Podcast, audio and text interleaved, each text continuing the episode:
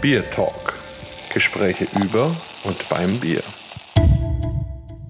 Herzlich willkommen zum Bier Talk Nummer 37, ein Bier Talk der Superlative, weil in Wirklichkeit ist es unser 50. Bier Talk. Also ihr wisst ja, wir haben unsere Specials und eben 37 Bier Talks und nicht nur das ist ein Superlativ, nein, fast wäre es Rio Reiser geworden, so ist es Thomas Reiser von Bad und Haas und am Mikrofon ist der Holger und der Markus. So Thomas, das wäre doch toll, wenn du mal was zu dir sagst. Ja, Markus und Holger, erstmal vielen Dank für die Einladung. Ich freue mich, dabei zu sein und über Bier mit euch zu reden. Mein Name ist Thomas Reise. Ich bin seit 20 Jahren für Vertrieb und Marketing bei Bad Haas verantwortlich. Wir beschäftigen uns mit der Züchtung, Anbau, Verarbeitung und Vermarktung von Hopfen an die Brauwirtschaft. Du bist jetzt gerade in Nürnberg, in Amerika, in Spanien oder sonst wo auf der Welt? Ich bin üblicherweise sehr viel unterwegs. Natürlich in letzter Zeit überwiegend in Nürnberg im Büro, aber aber zufälligerweise bin ich heute mal in Mainburg, in unserem Mainburger Büro im Hopfenanbaugebiet Hallertau, weil ich mir einfach auch mal ein paar Hopfensorten dieser Ernte anschauen wollte, ein paar Muster, um einen persönlichen Eindruck zu bekommen. Jetzt ist ja gerade die Erntehochzeit, also fast schon zu Ende, aber ich bin gestern auch noch mal durch die Hallertau gefahren im Gebiet von Pfaffenhofen und es wird immer noch geerntet. Wie war die Ernte denn? Also war die 2020er Ernte, seid ihr zufrieden? Sind die Bauern glücklich? Ist das Ergebnis, die Qualität? Wie, wie war die Ernte? Ja, du hast es schon ganz gut zusammengefasst, Holger. Wir nähern uns dem Ende. Rechne damit, dass diese Woche die meisten Betriebe mit der Ernte fertig werden. Und man kann schon sehr gut eine erste Bilanz ziehen. Die Ernte ist sehr anständig geworden. Wir hatten dieses Jahr günstige Bedingungen, nicht zu große Hitzetage, nicht zu viele Hitzetage, genügend Niederschläge. Und insoweit ist die Ernte, stellt sich sehr gut dar mit einem guten Ergebnis und guten Inhaltsstoffen. Die warmen Temperaturen jetzt im September haben dazu geführt, dass der Hopfen sehr schnell gereift ist und die Bestände, die jetzt geerntet werden, die müssen jetzt dringend eingefahren werden, damit keine äußeren Schäden mehr entstehen durch anfängliche Welke und zu starke Wärmebelastung. Wir haben ja mehrere Anbaugebiete in Deutschland und das, was du jetzt gesagt hast, gilt eben für alle Anbaugebiete oder vorrangig nur für die Hallertau. Ist es in Tettnang oder in Hersbruck, ist es anders oder kann man sagen, nee, das gilt so für Deutschland? Das kann man eigentlich für ganz Deutschland gelten lassen. Die Anbaugebiete im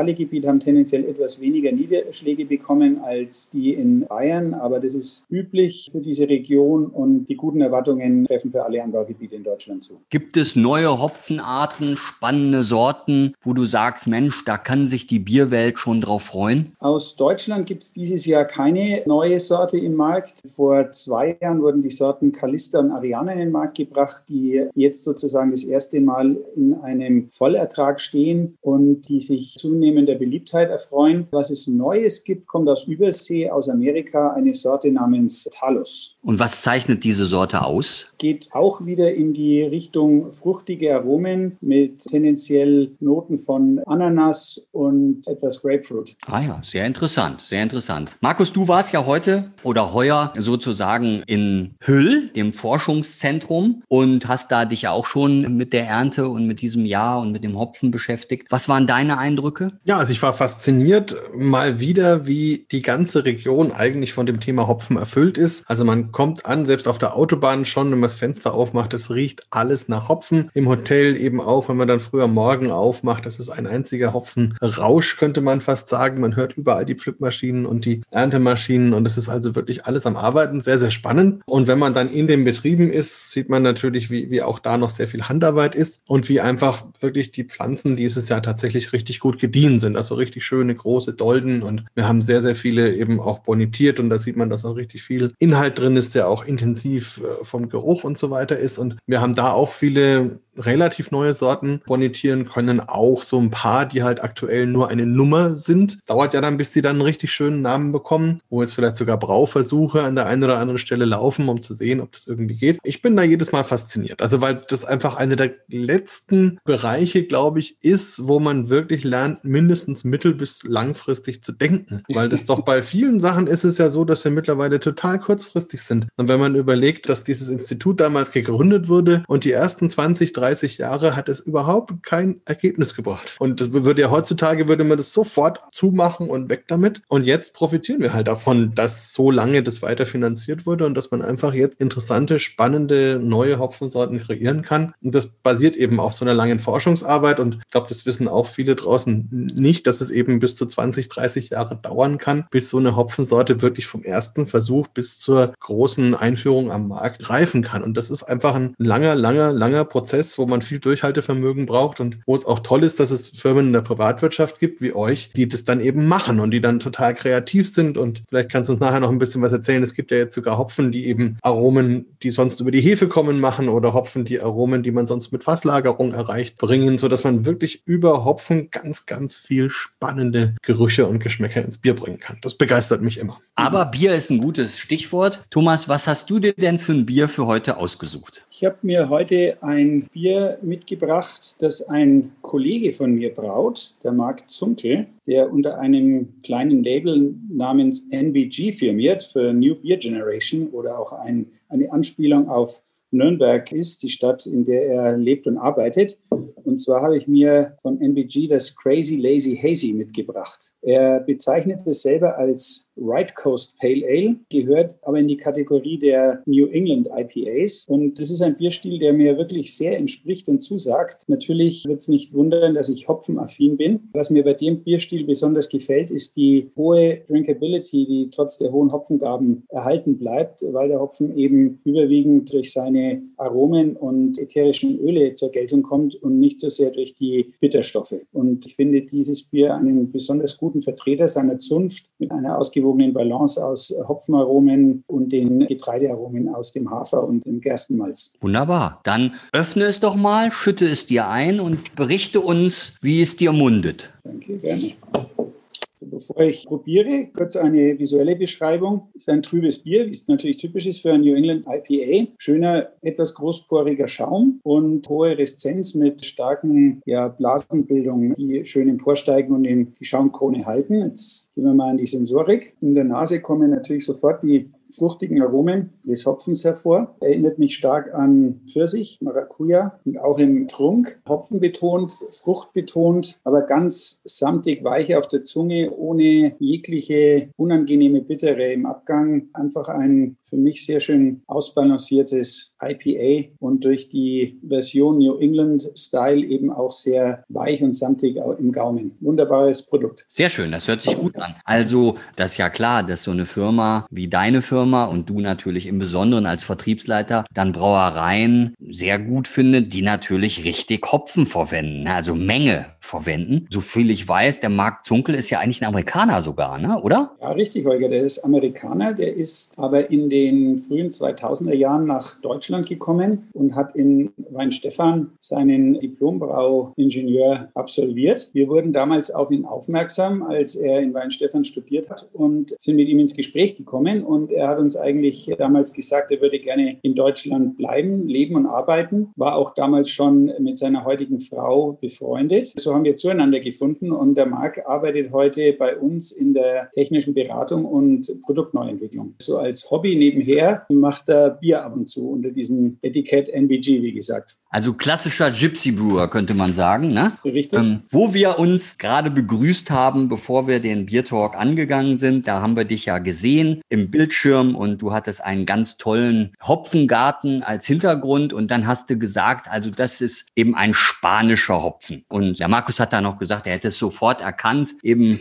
weil überall die Sombreros an den Dolden hängen. Und, und dann habe ich gefragt, Mensch, also so viel ich weiß, ist ja Hopfen nicht überall anzubauen. Also es gibt auf der Nordhalbkugel so ein Hopfenfenster und auf der Südhalbkugel ein Hopfenfenster, also grob gesagt so zwischen dem 35. und 55. Breitengrad. Und dann hat mich mhm. das schon sehr gewundert, wie das sein kann in Spanien. Und erklär doch noch mal bitte, wie, wie, wie also warum gibt es in Spanien Spanien Hopfen, also spanischer Hopfen, das habe ich wirklich noch nie gehört. Ja, das dürfte viele überraschen. Spanien ist natürlich als Weinland bekannt und auch berühmt, aber in Spanien wird doch auch eine ganze Menge an Bier getrunken, insbesondere in Südspanien. Und als damals Franco das Land geführt hat und international unter Druck kam, gab es eine Politik, sich von Importen unabhängig zu machen, was den Franco dazu bewegt hat, seine Brauer zu ermuntern, einen einheimischen Hopfenanbau zu fördern. Es wurde dann damals eine Firma gegründet unter dem Namen Fomento de Lupolo, was so viel heißt wie Firma zur Förderung des Hopfens. Und so entstand erst ganz im Nordwesten in Galicien und später etwas südlicher in der Nähe von León ein Hopfenanbaugebiet mit ungefähr 500 Hektar Hopfen. Und Spanien, Nordspanien ist so ungefähr der südlichste Breitengrad. Du hast es genau richtig gesagt. 35 Grad Breite ist so ungefähr die südliche Grenze, wo Hopfenbau noch möglich ist. Und wir beziehen auch aus Spanien etwas Hopfen. Ah ja, sehr spannend. Also ist dann dieses, also die Kontrakte laufen die dann so wie mit den deutschen Hopfenbauern, dass ihr euch das schon sichert oder wird es ganz individuell vereinbart, weil man da eben schaut, wie ist es dann da mit der Trockenheit oder ist es genauso im Einkaufsprozedere, wie man es hier in Deutschland auch kennt, dass die Kontrakte eigentlich relativ lange vorher schon gemacht sind und man große Sicherheit hat auf beiden Seiten? Ja, das System ist vergleichbar mit dem deutschen System. Das heißt, es werden langfristige Verträge abgeschlossen. Das bedingt natürlich, dass man sich einigt auf die Laufzeit und den Preis. Aber vom Prinzip her ist es dasselbe, was in Spanien allerdings stärker ausgeprägt ist ist als in Deutschland, ist eine Vermarktung über eine gemeinsame Erzeugergemeinschaft. Und insofern verhandeln wir überwiegend mit der Erzeugergemeinschaft und weniger mit dem einzelnen Hopfenbaubetrieb, wie das in Deutschland normalerweise der Fall ist. Ah ja, sehr interessant, ja. Markus, was hast du uns denn mitgebracht für einen Biertalk?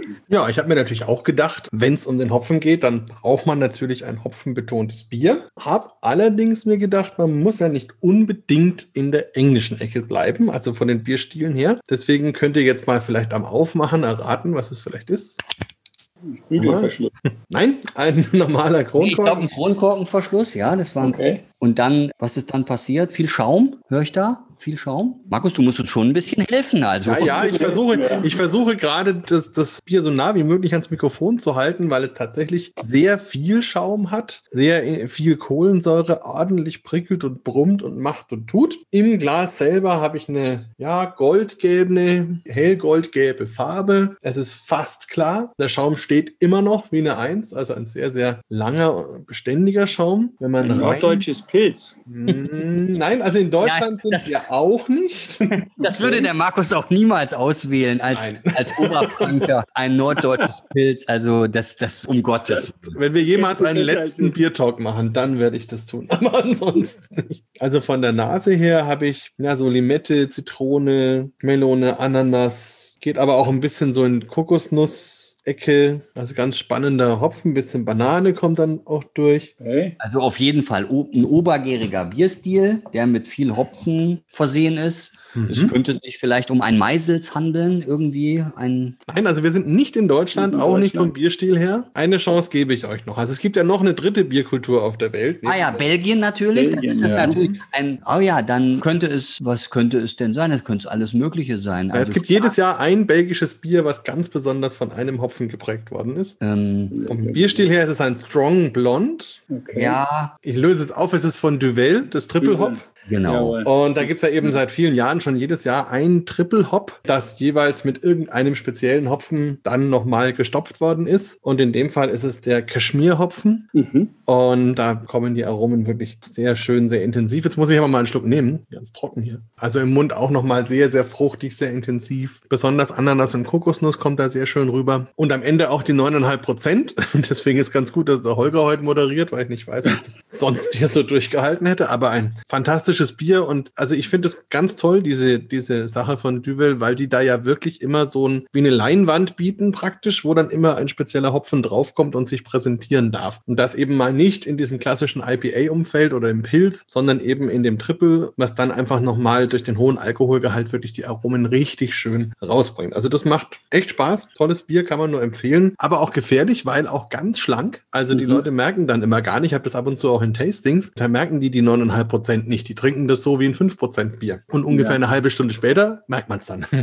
also das ist dann schon immer, immer sehr, sehr spaßig. Da freut sich der Markus, ja. ja. Auf jeden Fall, ja. Ich habe noch eine Frage an dich, Thomas. Ich habe mich ja auch ein bisschen informiert und wir kennen uns ja auch schon länger und ich weiß, dass du ja sogar mal auf Hawaii warst. Vielleicht, um dich noch ein bisschen näher kennenzulernen, wie, wie hat es dich denn so in die Bier- und in die Hopfenwelt verschlagen? Und ja, und vielleicht auch ein bisschen, wenn du noch zwei, drei Sachen zu Bad Haas sagst, wie die sind die mittlerweile aufgestellt. Das war ja eigentlich mal ein kleiner Nürnberger Laden, der viel Konkurrenz in Deutschland hatte und mittlerweile ist es der weltgrößte Hopfenhändler. Also das wäre spannend, wenn du uns da noch ein bisschen erzählen würdest. Ja, gerne, Markus. Da kann ich ganz schön weit ausholen. Aber ich bin ehrlich gesagt sehr überrascht, dass du weißt, dass ich mal etwas Zeit auf Hawaii verbracht habe. Das sind schon Details meines Lebens. Aber ich fange mal am Anfang an. Also ich komme auch aus einer Hopfenhandelsfamilie. Nürnberg war eigentlich zum Ende des 19., Anfang des 20. Jahrhunderts Dreh- und Angelpunkt des europäischen Hopfenhandels. Ein richtiger Marktplatz, geografisch günstig gelegen zwischen den Anbaugebieten in Böhmen, den Anbaugebieten rund um Nürnberg, Hersbruck und Spalt und dann auch zu Hallertau. Und damals gab es sehr viele kleine Hopfenhandelsunternehmen im Nürnberger Raum, unter anderem das meiner Vorfahren, aber auch die Firma Barth kommt aus der Zeit und aus dem Nürnberger Umland. Durch den Zweiten Weltkrieg hat sich die Zahl stark reduziert, aber es gab immer noch eine Reihe von Hopfenhandelsfirmen, die in Nürnberg beheimatet waren, die dann aber nach und nach verschwunden sind,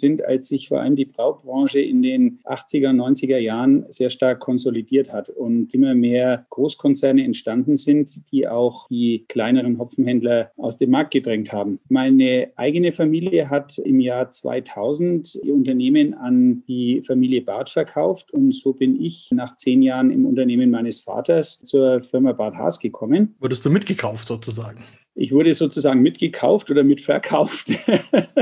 ja, das war eine günstige Fügung. Die Firma Barth war damals auf der Suche nach einem neuen Vertriebsleiter und waren der Meinung, dass ich da eventuell dazu passen könnte zu dieser Aufgabe. Und so bin ich dazugekommen. Wie bin ich nach Hawaii gekommen? Das war zur Zeit meiner Ausbildung. Mein Vater hat eigentlich aufgrund seiner Erfahrungen im Hopfenhandel, der schon immer sehr international ausgerichtet war, sehr darauf gedrängt, dass ich eine möglichst breite Ausbildung bekomme, breit im Sinne von verschiedene Länder und Kulturen kennenlerne und auch Sprachen lerne. Und der hat eigentlich mich dazu animiert, meine Schulausbildung und Universitätsausbildung nicht nur in Deutschland zu absolvieren, sondern mich etwas äh, internationaler auszurichten. Ich habe in den USA studiert nach meinem Abitur und wollte dann eigentlich noch eine Erfahrung in Asien sammeln. Und da bin ich auf einen Studiengang gestoßen, der von der Universität von Hawaii angeboten wurde, und zwar ein halbjähriges Vorbereitungsstudium auf Hawaii und dann ein halbjähriges Praktikum in Japan. Hawaii war damals und ist immer noch ein Treffpunkt der asiatischen und der westlichen Kultur, sehr stark von Japan geprägt. Das war eigentlich eine optimale Vorbereitung, um dann nach Japan zu gehen und die japanische Kultur und auch Sprache etwas mitzubekommen. Das war also der Hintergrund meines Aufenthaltes auf Hawaii. Und ja, das hat mich auch ganz gut vorbereitet für das Hopfengeschäft, das wirklich sehr international agiert. Aus den zwei großen Anbauerländern Deutschland und USA wird Hopfen eigentlich weltweit geliefert, verkauft und wir, wir haben es wirklich mit allen Ländern zu tun, in denen Bier hergestellt wird. Spannend. Also das fand ich jetzt wirklich echt interessant und,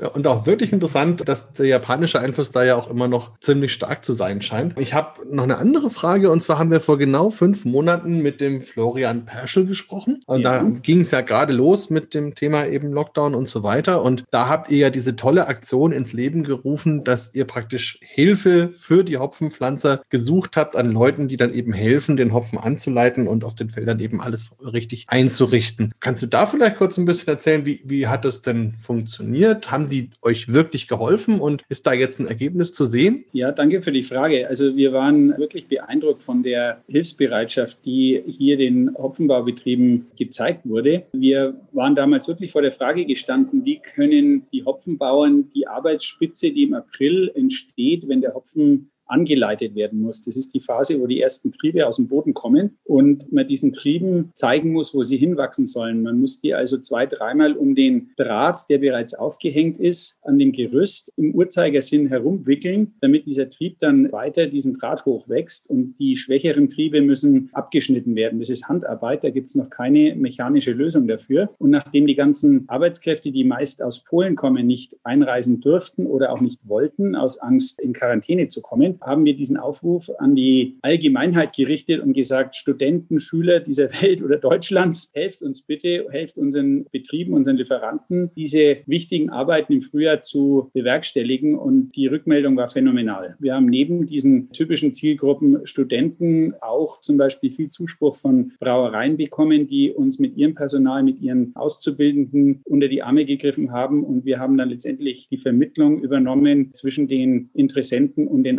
Anbaubetrieben. Und es hat ausgezeichnet funktioniert. Es ist keine ganz einfache Arbeit. Das muss man auch erst mal lernen. Sicherlich war die Produktivität vielleicht nicht so groß wie bei einer Kraft, die das schon vier, fünf Jahre gemacht hat. Aber die Arbeiten wurden im richtigen Zeitfenster abgeschlossen und das gute Ernteergebnis, das wir jetzt einfahren können, ist dank dieser Hilfsaktion zustande gekommen. Also das war wirklich toll, wie viele Personen, Leute hier Solidarität und Hilfe angeboten haben und gezeigt haben. Nutzen wir noch die Gelegenheit, denen mal gleich auf diesem Wege ein herzliches Dankeschön zu sagen. Wunderbar. Ja, Holger, was hast du denn für ein Bierchen? Unbedingt. Also bevor ich mein Bierchen verrate, noch auch von mir eine Frage. Ich kann mich entsinnen, du hattest glaube ich, meiner Süddeutschen oder so gesagt, 2019, letztes Jahr, Mensch, wenn jetzt nochmal so eine schlechte Ernte kommt, dann wird es wirklich knapp mit der Menge. Und die Ernte ist jetzt so gut, dass das alles wieder ausgeglichen wird oder gibt es immer noch die Herausforderung, dass es so nachhängt, weil eben die Jahre 2018 und 2019 da nicht so ertragsreich waren? Wir hatten tatsächlich in den letzten fünf Jahren, wenn ich jetzt mal den Zeitraum 2015 bis 2019 betrachte, sehr schwierige Anbaubedingungen. Es war tendenziell immer zu heiß und zu trocken und das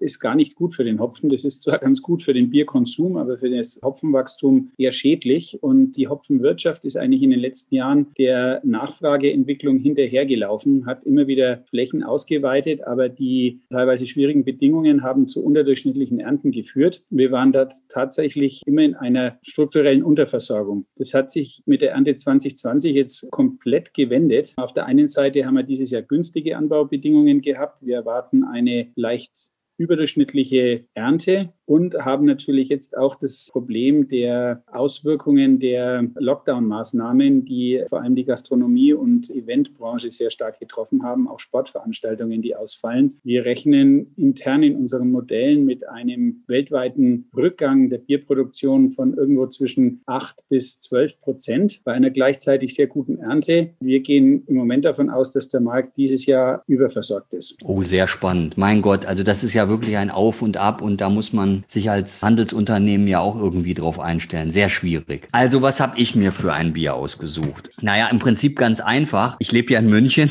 und hier ist ja, wäre ja das größte Volksfest der Welt aber es ist ja auch abgesagt. Und aus dem Grund habe ich mir einfach ein Oktoberfestbier herausgesucht, um das ein bisschen zu feiern, dass es doch irgendwie hier in der Stadt so viele Orte gibt, wo das Oktoberfest eine große Rolle spielt. Wir haben hier eine Gastronomiewiesen, also jeder hat sich irgendwas überlegt und alle sind trotzdem in Tracht da und so. Also irgendwie ist es doch so, dass man in der Stadt merken kann, alle vermissen dieses Fest. Ich mach's mal auf. Also ihr dürft dann raten, was es für eins ist. Eins von sechs. Eins von sechs. So, so. Also das ist natürlich kein total hopfenbetontes Bier, hat aber durchaus, ich trinke es mal, ja, so sehr, sehr schön, also einen ganz vollen, schönen Körper und es hat ein sattes Goldgelb, ist ja so eigentlich ein ausgewogener Geschmack zwischen Malz und Hopfen, sind so leichte Aromanoten, sind zu erahnen, so Hopfenaromanoten, aber natürlich ist der Malzkörper voll im Vordergrund und es ist ja, einfach ein süffiges Oktoberfestbier. Mhm. Und jetzt seid ihr dran. Also oh, wenn, du willst es noch genauer. Wenn es eher dunkler ist, dann würde ich mal aufs Augustiner tippen. Nein, das ist in dem Fall falsch. Okay, dann bist du dran, Thomas.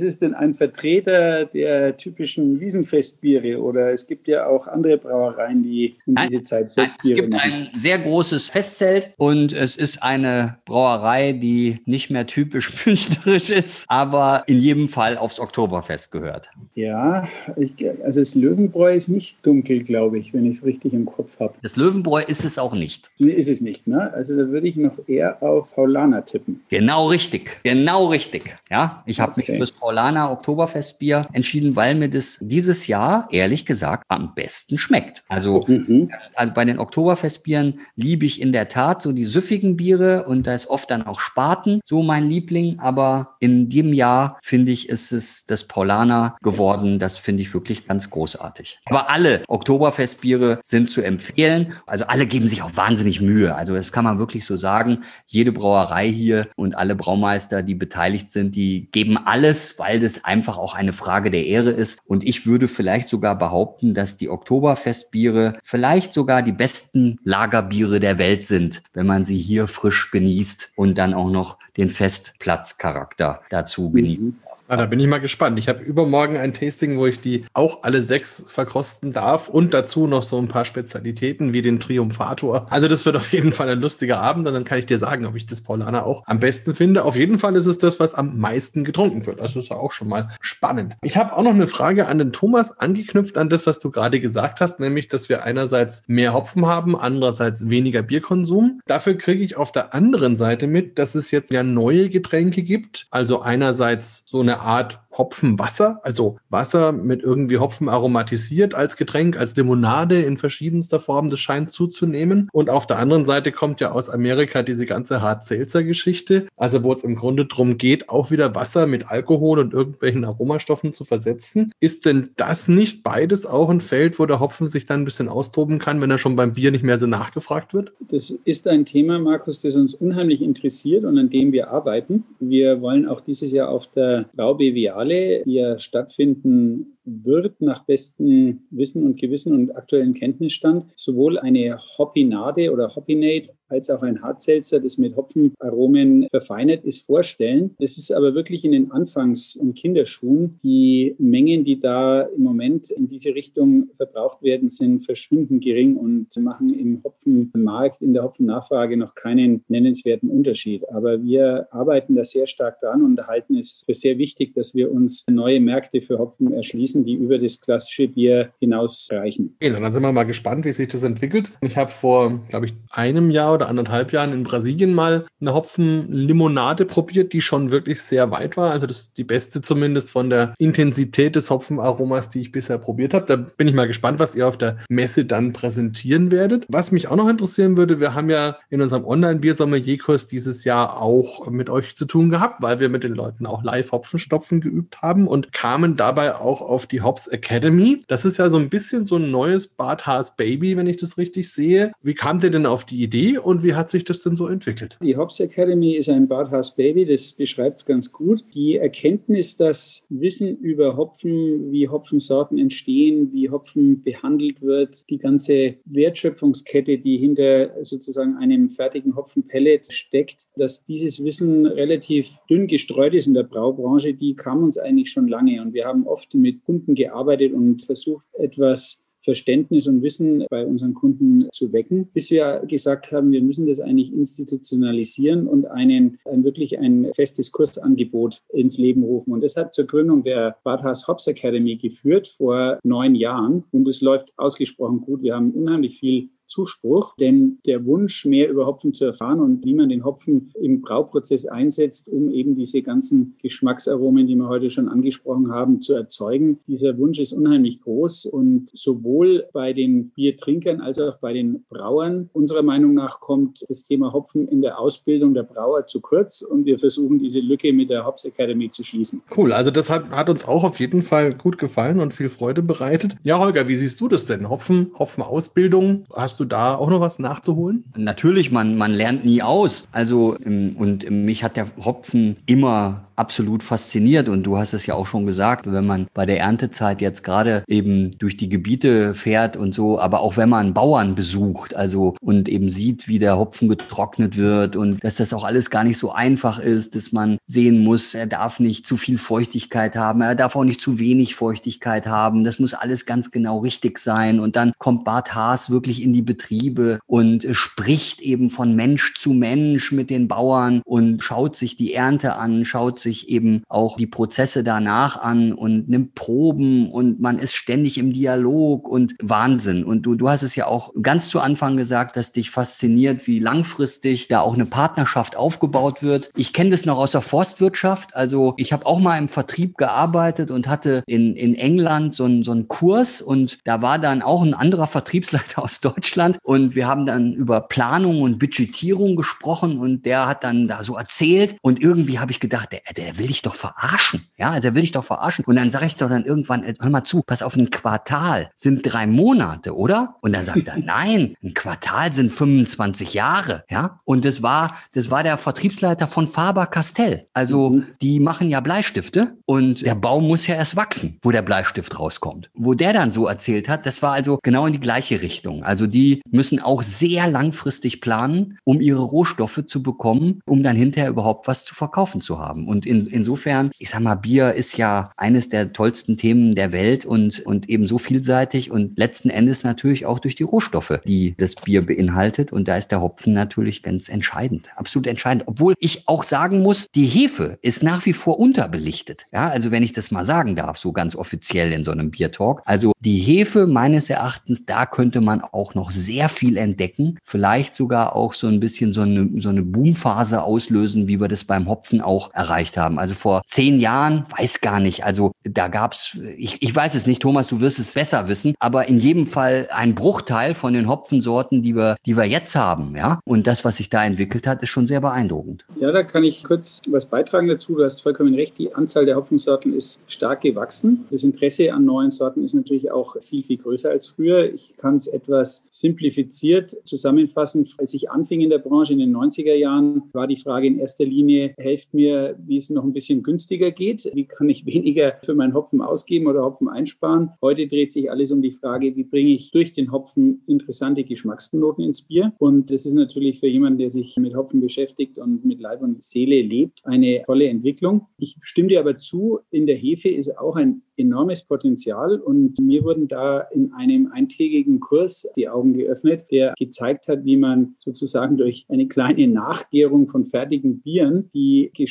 Geschmacksrichtung komplett verändern kann von einem Bier. Und das ist beeindruckend und auch ein Thema, das uns in unserer Forschung interessiert, das Zusammenspiel zwischen Hopfenaromen und Hefen. Und da ist sicher noch sehr viel Musik drin könnte man quasi sagen, Hefe stopfen oder so. in, jedem, in jedem Fall bleibt es wahnsinnig spannend und wir könnten sicher noch länger über alles philosophieren, aber wir haben uns ja ein Zeitlimit gesetzt im Bier Talk und deshalb brauchen wir ein schönes Schlusswort. Ja, Holger, also eine kleine Sache würde mich noch interessieren, habe ich ja am Anfang schon erwähnt. Es wird der Hopfen ja mittlerweile eben auch sehr kreativ verwendet, auch mit neuen Aromen, neuen Aromakomponenten und ich habe da von euch, von Bad Haas, etwas getrunken ich glaube, letztes oder vorletztes Jahr auf der Messe, wo man eben die Holzfassaromatik zusammen mit dem Hopfen hatte. Wie kam das denn an und wie geht es damit weiter? Wir haben vor zwei Jahren die Idee entwickelt, dass wir gesagt haben, wir müssen oder lass uns versuchen, die Hopfenaromen mit denen der Holzfassreifung zu kombinieren und haben ein Produkt auf den Markt gebracht, wo wir Holz, Späne und gemahlenen Hopfen zusammen verarbeitet haben zu einem Hopfenholzpellet unter dem Namen Provoke. Oak für Eiche, weil es Eichenholz ist. Und dieses Produkt bietet ganz interessante Aspekte, weil du im Prinzip eine Fasslagerung nachahmen kannst kannst, ohne die Nachteile der Fasslagerung, als da zum Beispiel wären mikrobiologische Verunreinigung oder Verlust von Kohlensäure durch undichte Fässer und so weiter und so fort. Es erlaubt also die Möglichkeit, diese fassgelagerten Aromen ins Bier zu bringen, ohne dass ich ein Holzfass dazu verwenden muss. Und wir haben uns das ehrlich gesagt ein bisschen aus der Weinbranche abgeschaut, wo es ja auch durchaus üblich ist, Wein auf Holzspänen zu lagern. Der Markterfolg ist durchaus gegeben. Okay, also kann man das schon kommerziell irgendwie probieren? Ja, es gibt allerdings nicht in Deutschland, weil wir in Deutschland uns mit dem Reinheitsgebot hier ein bisschen schwer tun, aber im Ausland das eine oder andere Bier, das diesem Produkt hergestellt wird. Okay, na da schicken wir doch mal die Hörer auf die Suche. Könnt ihr euch mal begeben.